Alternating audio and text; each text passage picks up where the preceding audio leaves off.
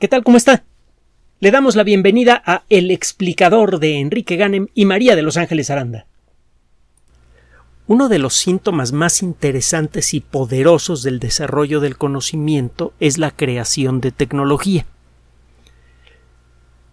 El conocimiento se va generando poco a poco y cada uno de los pedazos, cada una de las piezas parece insignificante por sí misma y deje usted insignificante, parece absurda, a veces hasta insultante.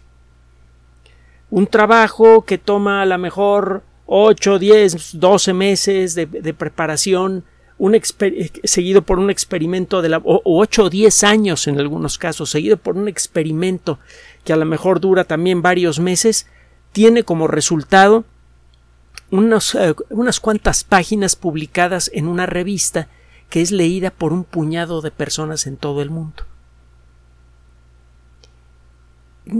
La cantidad de dinero necesaria para entrenar a la gente que hace ese trabajo, para ponerles un techo donde puedan trabajar, para comprar sus costosísimos equipos, sus reactivos, todas esas porquerías con las que trabajan los científicos. Para esto da la impresión de que el dinero está siendo mal empleado a finales del siglo pasado, justo cuando comenzaba la epidemia neoliberal, se empezó a aplicar ese criterio al mundo de la ciencia, el criterio de la productividad, un criterio que se viene aplicando al mundo académico con frecuencia y siempre con resultados desastrosos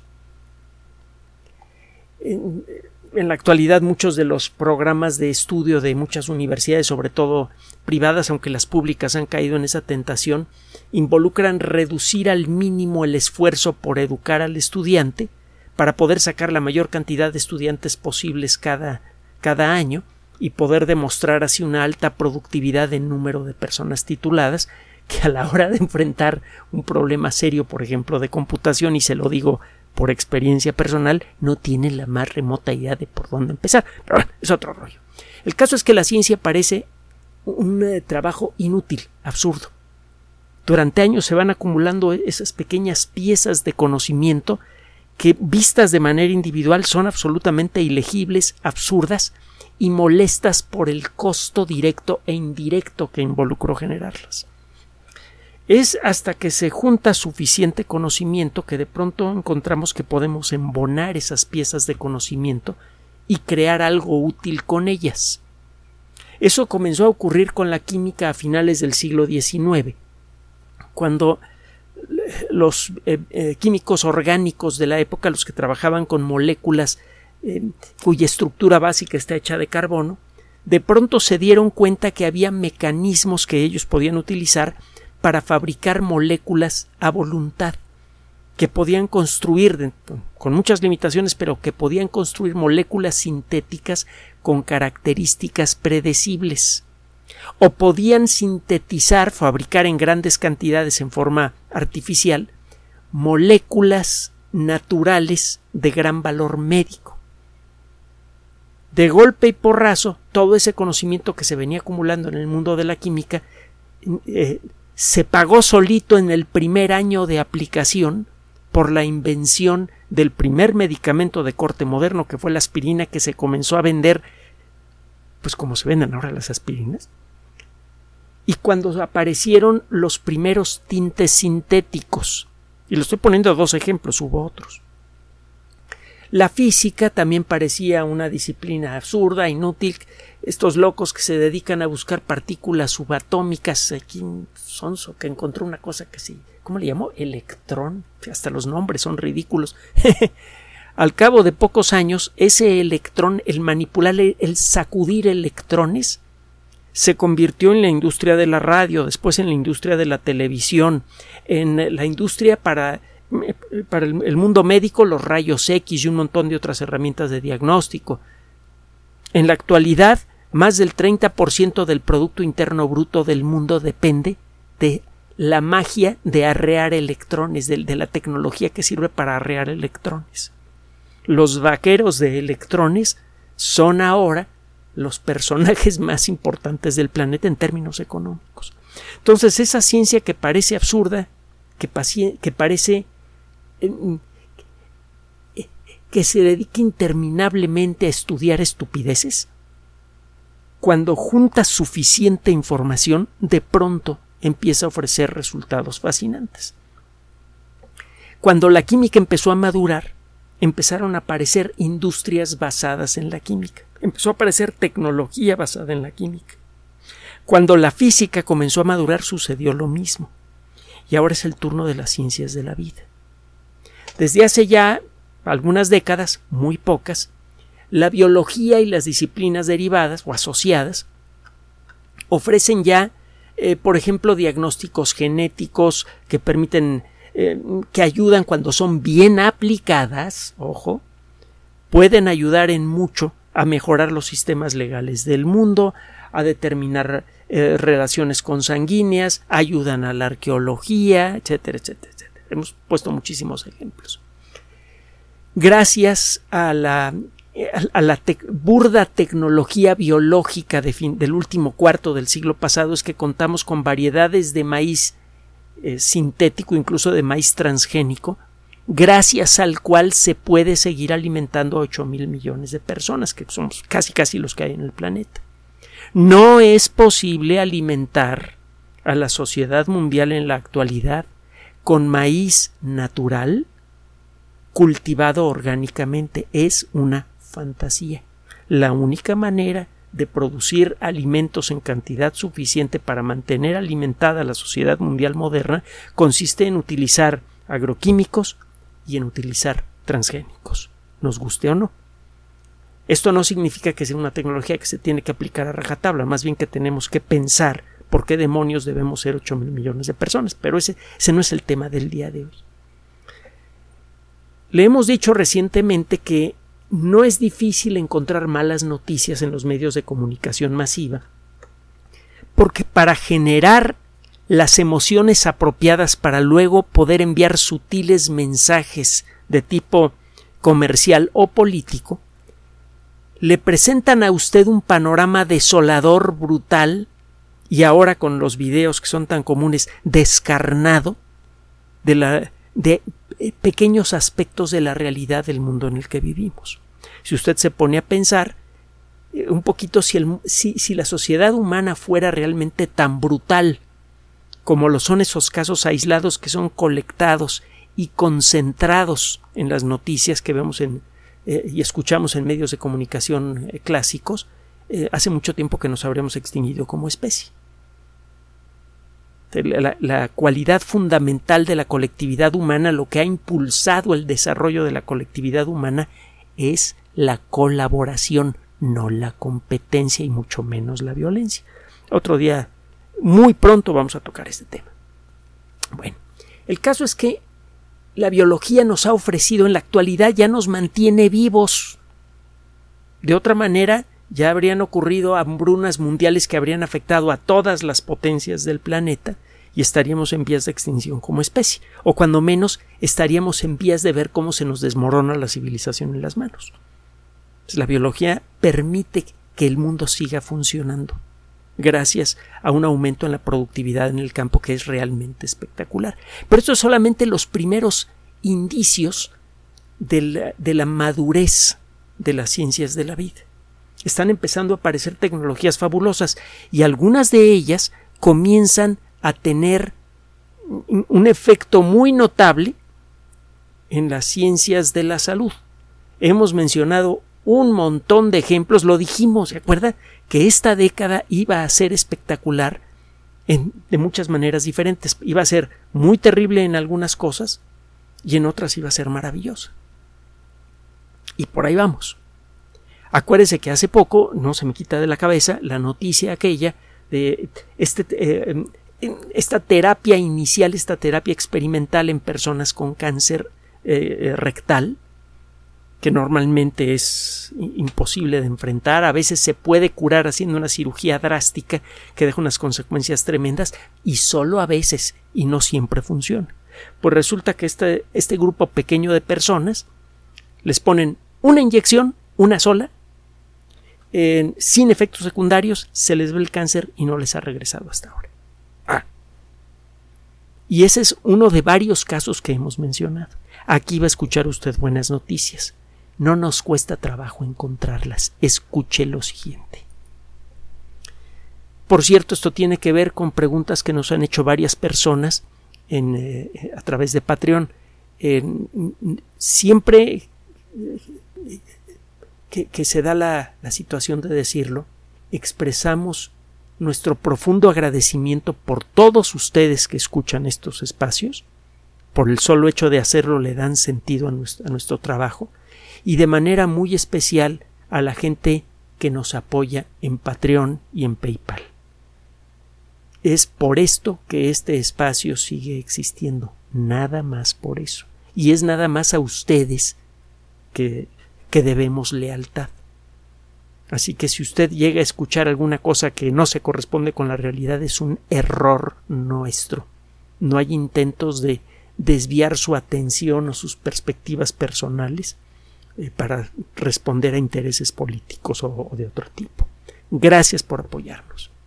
Bueno, la epilepsia es un mal grave que afecta o sea, no menos de 50 millones de personas en el mundo, depende del año en el que usted pregunte. Eh, estamos hablando del año 2020, para el 2022 la cifra debe ser un poco mayor. una muy buena parte de los casos, alrededor del 80% de los casos ocurren en los países en desarrollo la epilepsia es una enfermedad eh, que puede volverse muy grave, tiene muchas consecuencias eh, diferentes. Cuando una persona sufre un ataque epiléptico, pierde por completo el control de sus movimientos y a veces el control incluso de su conciencia.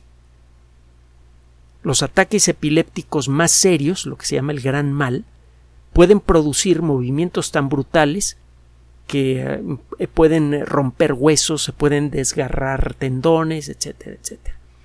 Y eh, en los casos más severos, incluso cuando eh, se evita que estas personas se dañen al golpearse, los ataques severos y repetidos van degradando el funcionamiento del cerebro. El resultado es que el número de muertes al año por eh, eh, epilepsia ya tiene tiempo que es superior a 100.000 y el número va creciendo. Para el 2015 ya había 125.000 muertes registradas por epilepsia y el número sigue creciendo. Las personas que sufren epilepsia muchas veces no pueden manejar, les cuesta trabajo estudiar. Hay cierto tipo de profesiones a las que les cuesta trabajo acceder. Por ejemplo, un abogado litigante que sufre un ataque eh, epiléptico a, la, mitad de un juicio, pues puede eh, generarle problemas a su cliente. Un eh, conductor de autobús, pues obviamente no puede sufrir de epilepsia por razones obvias. Lo mismo se puede decir de un médico, por ejemplo, un cirujano. Entonces, las personas que sufren epilepsia ven recortada en muchos sus posibilidades profesionales, sus posibilidades de una vida libre, obviamente no pueden conducir una bicicleta sin experimentar un grave riesgo para ellos y para los demás.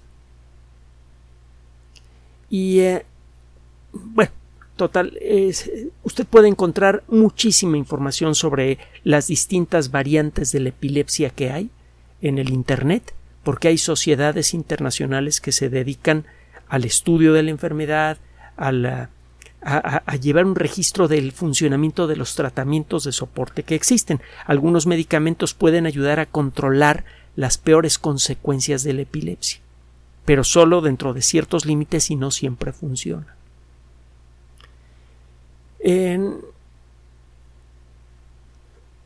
Durante mucho tiempo,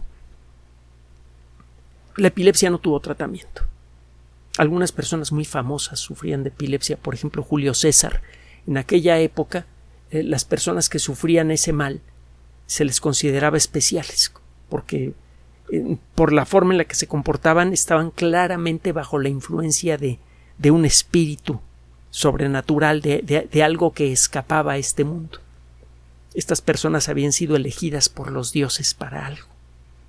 Bueno, para no, no dedicar esta cápsula al problema, sino a su posible solución, vamos a pasar adelante.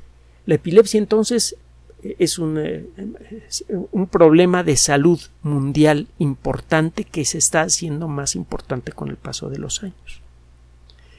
Y eh, como consecuencia de esto usted puede encontrar mucha información en el Internet, va a encontrarla, por ejemplo, desde luego en las páginas correspondientes de la Organización Mundial de la Salud, hay eh, una liga internacional contra la epilepsia, una, oficina internacional para la epilepsia, etcétera, etcétera.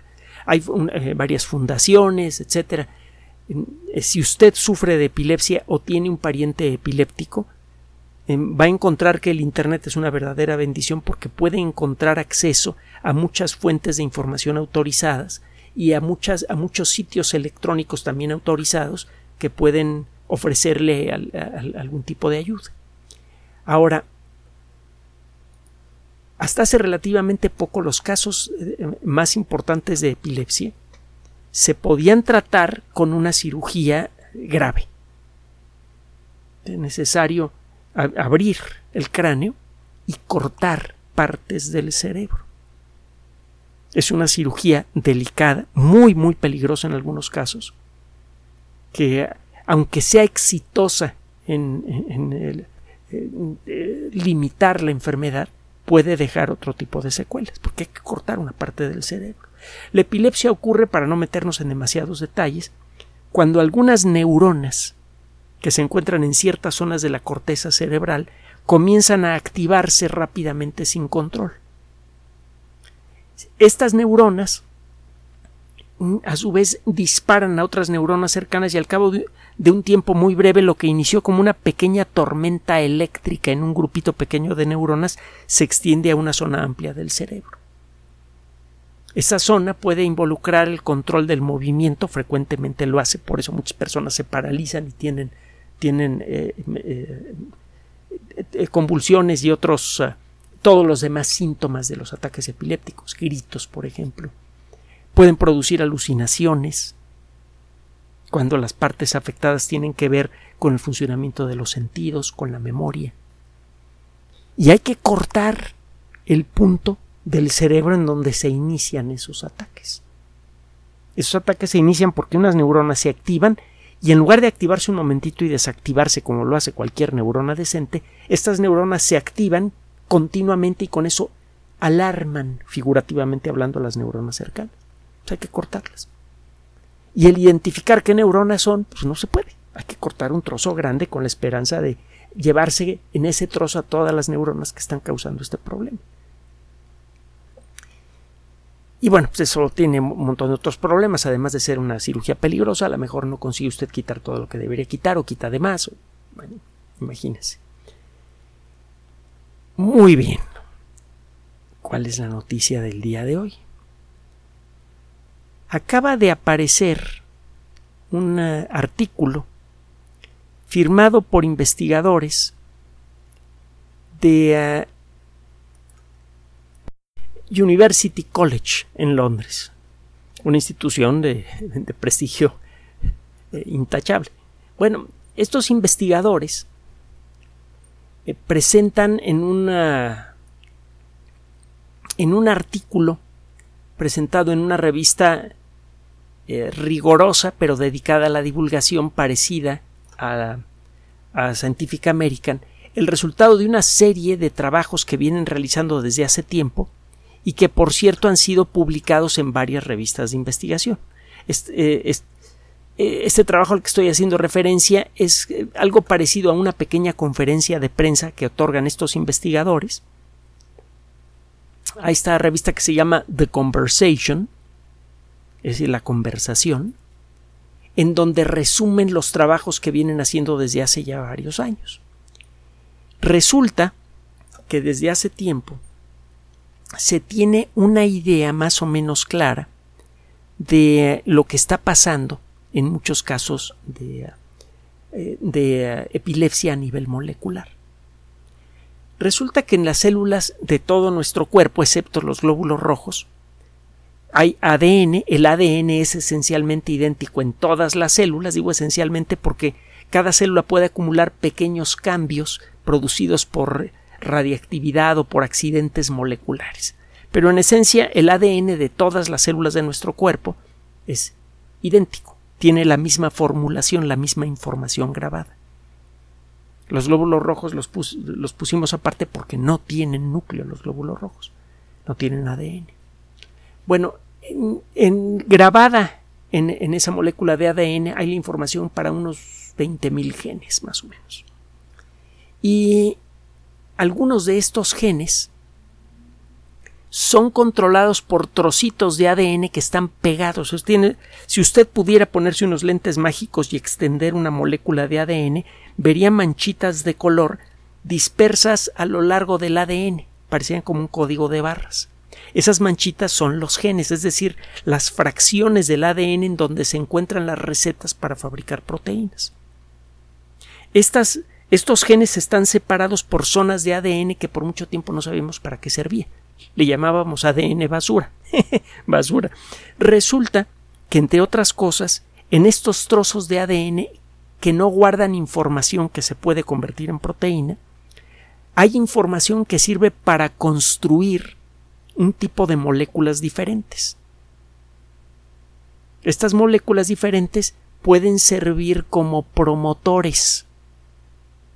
Un promotor es una molécula de ARN, una molécula con una estructura química muy similar al ADN, pero mucho más flexible.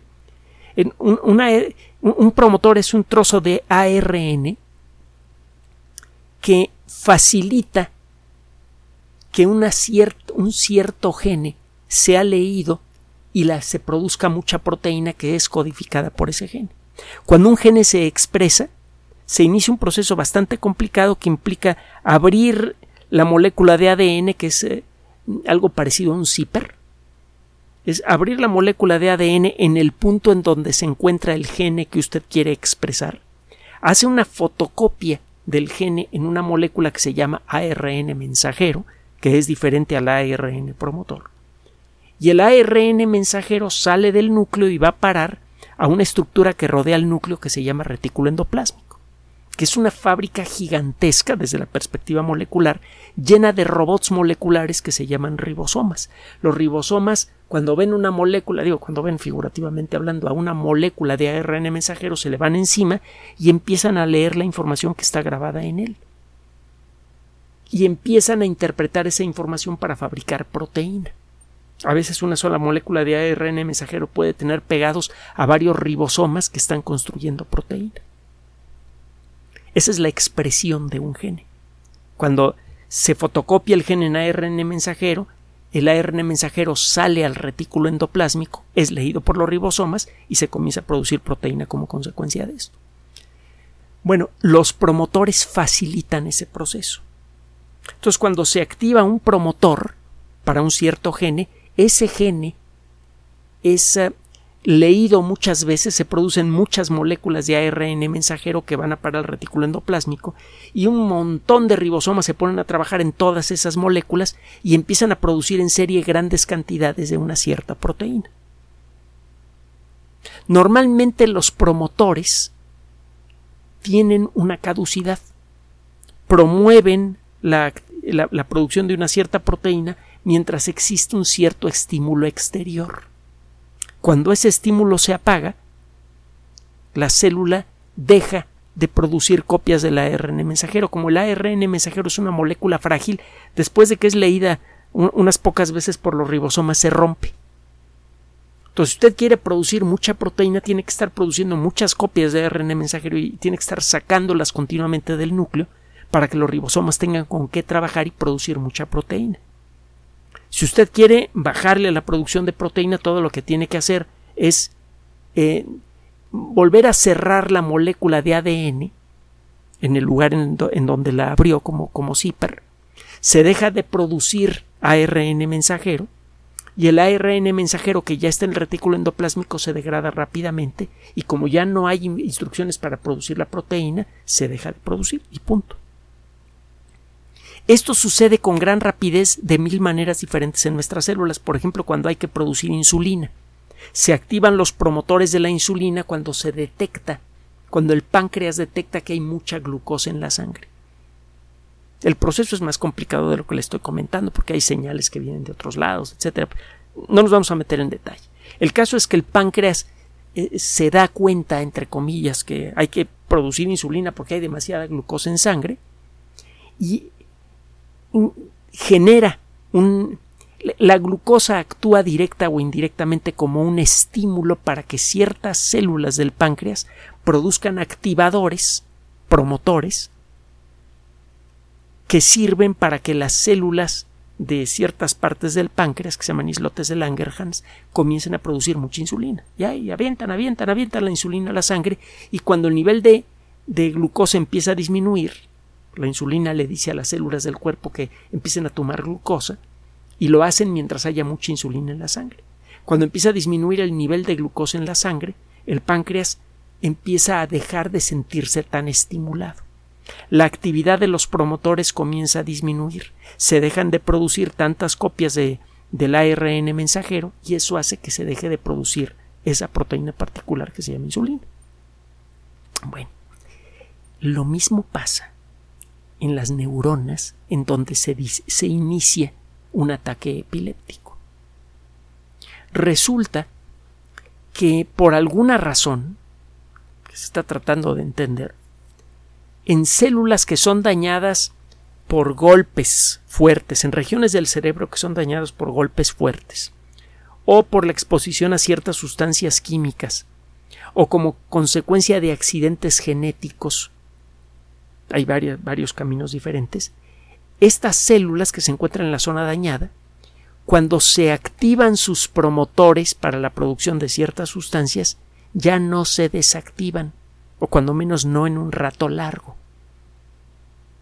Estas neuronas entonces se activan, empiezan a enviar señales a las neuronas cercanas que tienen el mismo problema. Se activan y empiezan a enviar señales a las neuronas eh, cercanas también.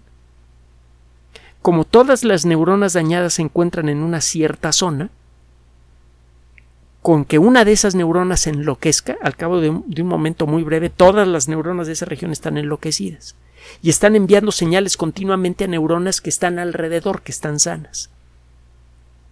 Si la zona es suficientemente grande, empieza a verse afectada una parte importante del cerebro, por ejemplo, la parte que controla los movimientos, y se vienen los, uh, los espasmos musculares tan fuertes que sufre una persona con epilepsia, las convulsiones. Lo que hicieron estos investigadores fue lo siguiente. Se, han se ha intentado en laboratorio controlar genéticamente el comportamiento de las células dañadas. Usted lo que hace, y es una técnica que, con la que se viene trabajando desde hace ya algún tiempo y de manera cada vez mejor, es uh, que toma usted un virus, un virus común, le edita el material genético. Normalmente un virus inyecta su material genético en una célula, un virus decíamos que no es una cosa viva, decíamos en otras cápsulas, sino más bien como una especie de jeringa natural rellena de ADN o de ARN.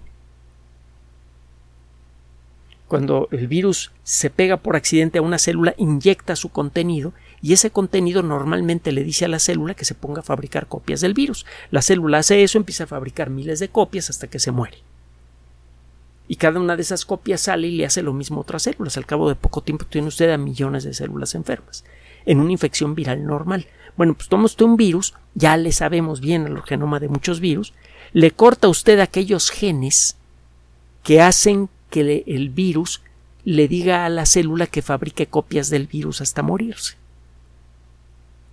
Y nada más deja ADN que tiene información genética que activa las partes del cerebro que tienen los antipromotores a los promotores que generan el problema. ¿Cómo? ¿Cómo? A ver, a ver, ahí Tiene usted una zona del cerebro que tiene daño. Las células que están allí están enfermas. ¿Cuál es la manifestación molecular de la enfermedad? Bueno, que en ciertas zonas del ADN de estas células, de pronto se activa un promotor que estimula a que se produzca una proteína que produce señales químicas muy intensas. Estos promotores normalmente se deberían apagar rápidamente, pero hay algo descompuesto en la maquinaria molecular de esas células. Los antipromotores que deberían decirle al promotor, oye, bájale, bájale a la, producción, no funcionan correctamente. Entonces la célula se queda atrapada, atorada. Comienza a enviar señales y ya no puede dejar de enviarlas. Hasta que se cansa literalmente. Eso ocurre al final de un ataque.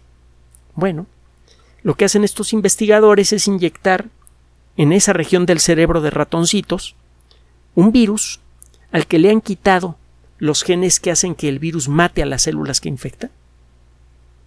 Y nada más dejan ADN que sirve para que la célula mejore la producción de antipromotores, de sustancias que, que sirven para apagar el funcionamiento excesivo de los promotores. Estas células entonces si comienzan a activarse, si comienzan a enloquecerse, su misma actividad dispara la actividad del ADN que les fue inyectado por un virus.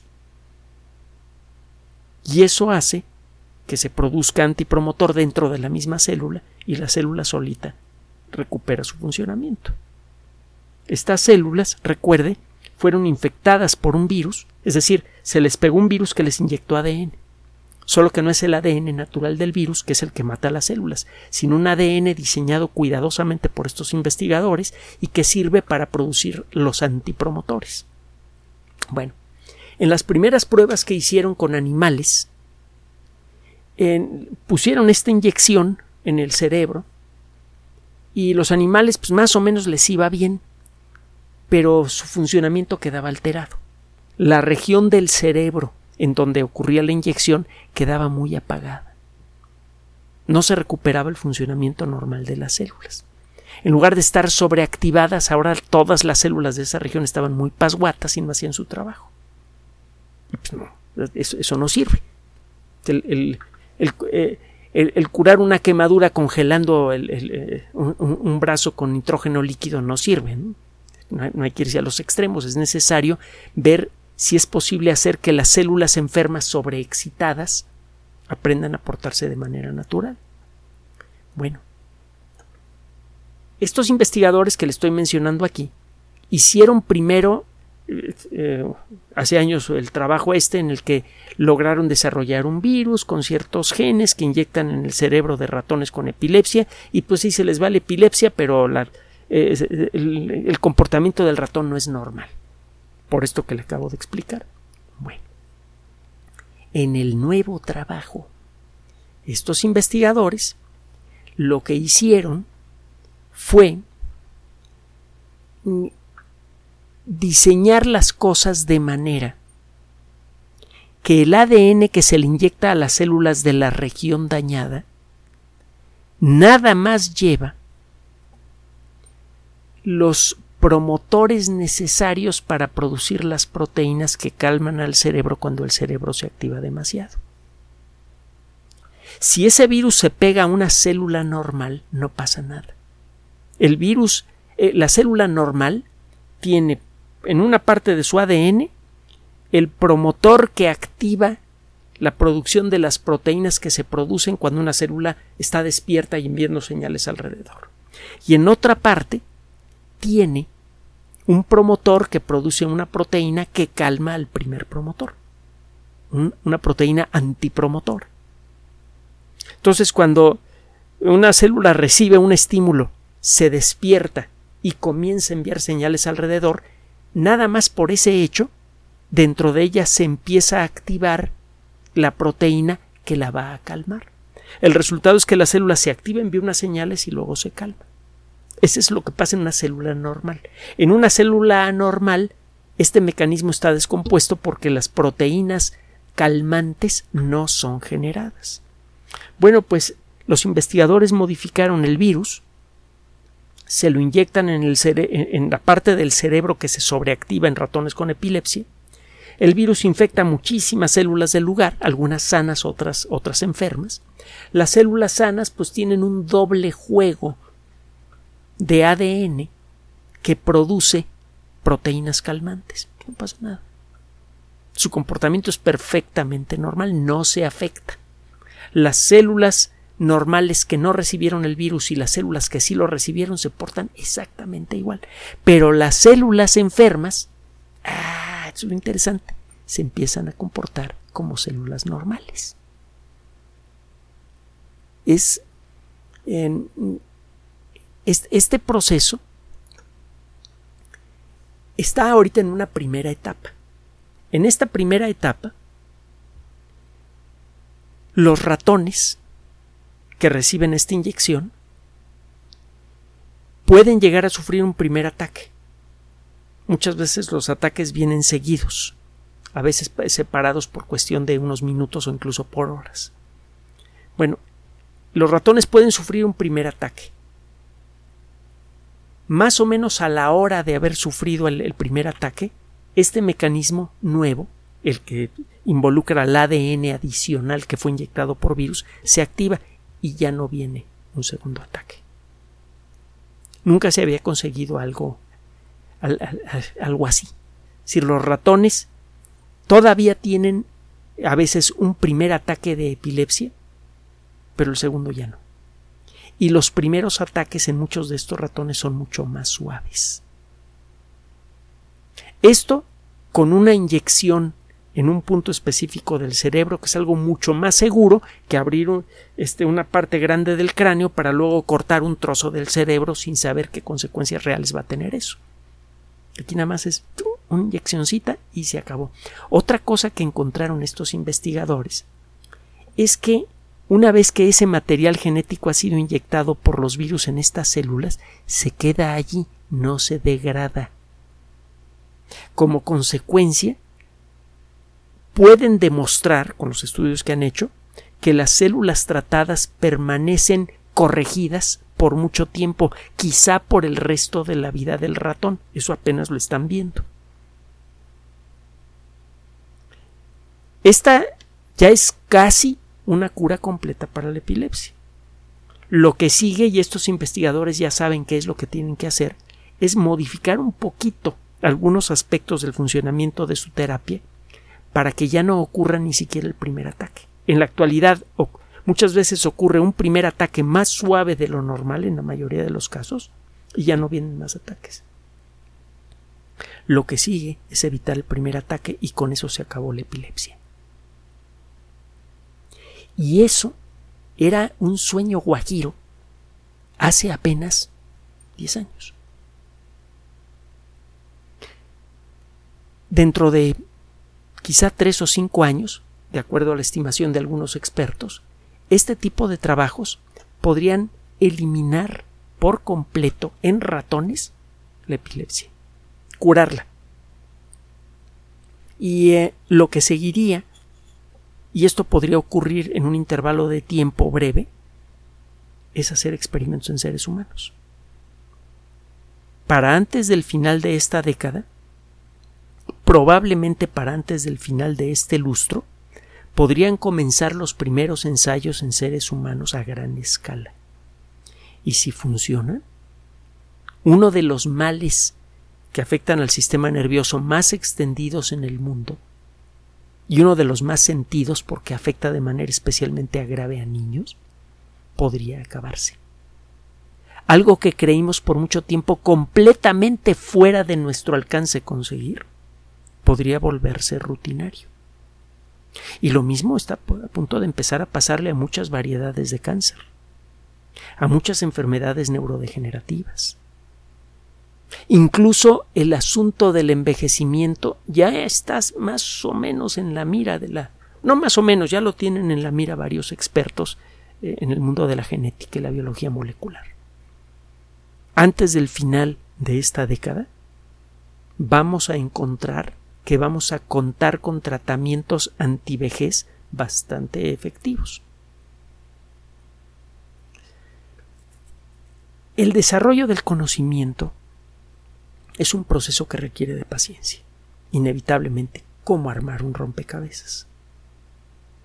El proceso es sistemático, es laborioso, a veces se da cuenta que una cosa que viene usted haciendo desde hace tiempo está mal hecha y tiene que deshacerla parcial o totalmente. No es común, pero llega a suceder.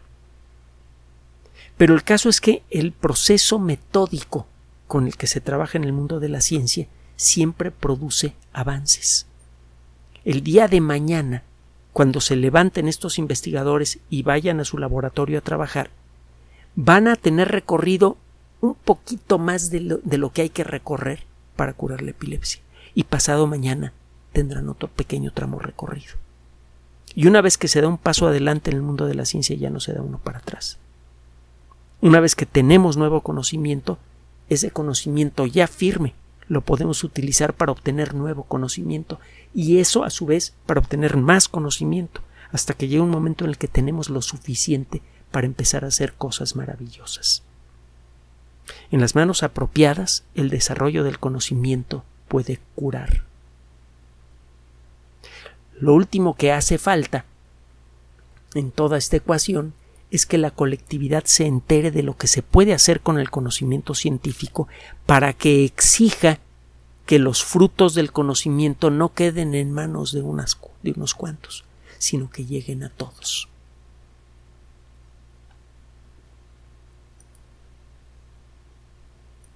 Gracias por su atención. Además de nuestro sitio electrónico www.alexplicador.net, por sugerencia suya tenemos abierto un espacio en Patreon, el explicador Enrique Ganem, y en PayPal, el explicador patrocinio por los que gracias a su apoyo sostenemos este espacio. Puede usted descargar gratuitamente estos audios en formato MP3 en Spotify y en iTunes como El Explicador sitio oficial y en SoundCloud como El Explicador y con formato de video en YouTube en El Explicador sitio oficial. Recuerde nuestras redes sociales de siempre, Twitter Enrique-Ganem y en Facebook Enrique Ganem sitio oficial, El Explicador y los grupos que usted ya conoce. Finalmente, El Explicador siempre somos María de Los Ángeles Aranda y Enrique Ganem. Gracias.